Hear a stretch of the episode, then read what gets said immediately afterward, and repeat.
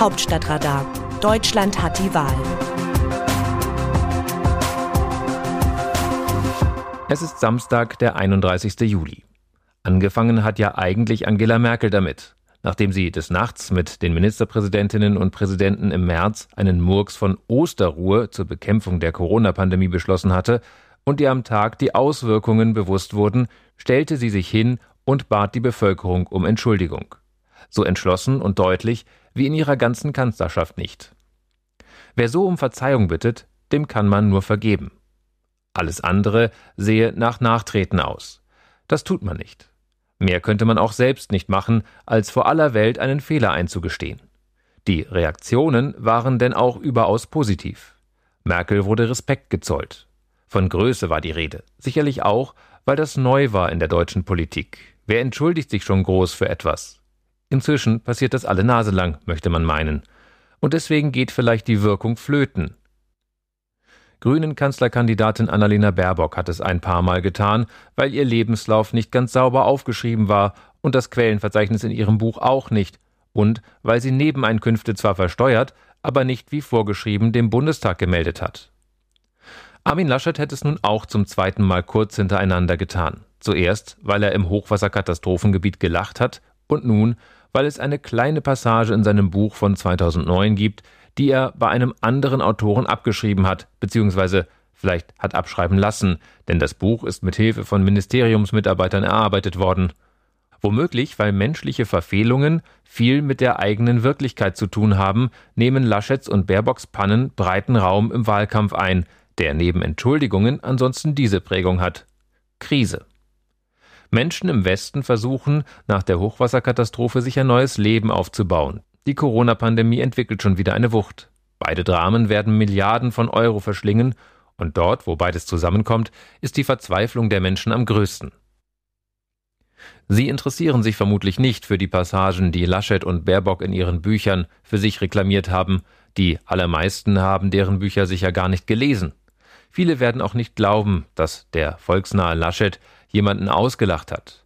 Und dass Baerbock das N-Wort in einem analysierenden Kontext und mit klarer antirassistischer Diktion ausformuliert hat, beeinflusst ihren Alltag auch nicht. Und deswegen haben die Entschuldigungen auch keine Auswirkung. Merkel kassierte die geplante Osterruhe wieder ein, die Corona-Maßnahmen wurden nicht verschärft. Aber ob zwei Politiker ihre Bücher prüfen lassen, verändert nichts außer ihr Ansehen. Das alles Entscheidende ist, ob die Kandidaten den Eindruck vermitteln, ein Land regieren zu können oder nicht. Der dritte Kanzlerkandidat Olaf Scholz, SPD, hat in diesem Wahlkampf bisher keine Entschuldigung produziert. Er ist aber vielleicht auch ein anderer Typ. Als das Schanzenviertel in Hamburg beim G20-Gipfel 2017 brannte, räumte Scholz als damaliger erster Bürgermeister ein, die Bürgerinnen und Bürger nicht geschützt zu haben. Bundesfinanzminister wurde er trotzdem. Zumindest kann man feststellen, dass dieser Bundestagswahlkampf spannender als viele andere ist. Womöglich schauen sich die Wählerinnen und Wähler erstmals die Programme genauer an, um dort nach Inhalten zu suchen, von denen sie gegenwärtig wenig mitbekommen. Aus dem Wörterbuch Politsprech Deutsch. Ich finde Armin Laschet gut, weil er Stehvermögen hat und Maßstäbe hat. Aus diesem Holz werden Kanzler gemacht. Ich glaube, gerade in der aktuellen politischen Situation ist es wichtig, eine ausgleichende, nicht polarisierende Persönlichkeit im Kanzleramt zu haben. Horst Seehofer, CSU, Bundesinnenminister. Horst Seehofer hätte auch sagen können, ich glaube, gerade in der aktuellen politischen Situation ist es wichtig, nicht Markus Söder im Kanzleramt zu haben. Der 72-Jährige ist Vorgänger Söders im Amt des CSU-Vorsitzenden und bayerischen Ministerpräsidenten. Es verbindet die beiden eine innige Gegnerschaft. Als Söder sich vor vielen Jahren anschickte, Seehofer zu beerben, ließ dieser verlauten, Söder habe charakterliche Schwächen und einen Hang zu Schmutzeleien. Dasselbe dürfte Angela Merkel auch über Seehofer gedacht haben. Als sie beide noch Vorsitzenden der Schwesterparteien CDU und CSU waren, hätte ihr Zerwürfnis über die Flüchtlingspolitik beinahe die Union gesprengt. Söder hingegen tat alles für den Eindruck, dass kein Blatt zwischen ihn und die Kanzlerin passe, auch im Bestreben, selbst Kanzlerkandidat zu werden. Aber Laschet gewann den Machtkampf. Ausgerechnet Seehofer lobt nun Merkels Tugend des Ausgleichs als Maßstab für das Kanzleramt und schreibt sie Laschet zu.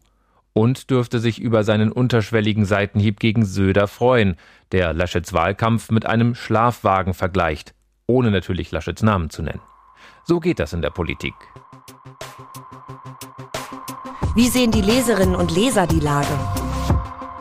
An dieser Stelle geben wir Ihnen das Wort. Felix Turo aus Köln schreibt zur Debatte über eine Corona-Impfpflicht. Im Wahljahr will die Politik unter keinen Umständen Privilegien für Geimpfte und Genesene zulassen, um sich nicht dem Vorwurf auszusetzen, womöglich doch eine Impfpflicht durch die Hintertür einführen zu wollen. Lieber wird ein erneutes Ansteigen der Infektionszahlen in Kauf genommen und zugleich über die Aussagekraft von Inzidenzwerten schwadroniert. Dabei brauchen wir nur bis 2008 zurückblicken, da wurde nämlich, weil es auf freiwilligem Wege nicht klappte, zum Gesundheitsschutz der Bevölkerung das Rauchverbot eingeführt. Wutschnaubende Raucher und Raucherinnen, Gaststättenbesitzerinnen und Rauchwarenverkäufer sind bis nach Karlsruhe gegangen, weil sie die individuelle Freiheit in Gefahr sahen. Schließlich mussten die Verfassungsrichter den Anspruch der Nichtrauchenden auf Gesundheitsschutz feststellen, ehe endlich Ruhe war. Und heute? Man kann sich kaum noch vorstellen, wie es damals war in Restaurants, in denen geraucht werden durfte. Da sich die Wissenschaft weitgehend einig ist, dass Impfen der einzige Schutz vor Infektion und weiterer Mutation des Virus ist, fragt man sich schon, ob der Verzicht auf die Impfpflicht wirklich der Weisheit letzter Schluss ist. Wolfgang Schneider aus Hannover Wer es jetzt noch nicht begriffen hat, der dem ist auch mit noch so gutem Zureden nicht mehr zu helfen.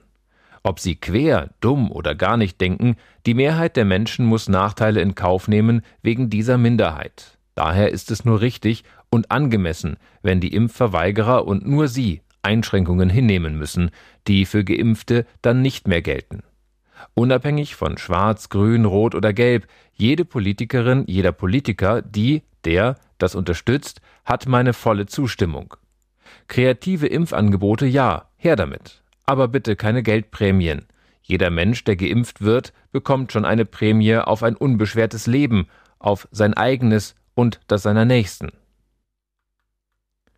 Ralf Thiel aus Bergisch Gladbach zum Interview mit dem CDU-Politiker Friedrich Merz. Selten ein Interview mit so nichtssagenden und unglaubwürdigen Interviewantworten gelesen wie das mit dem Wirtschaftslobbyisten Friedrich Merz.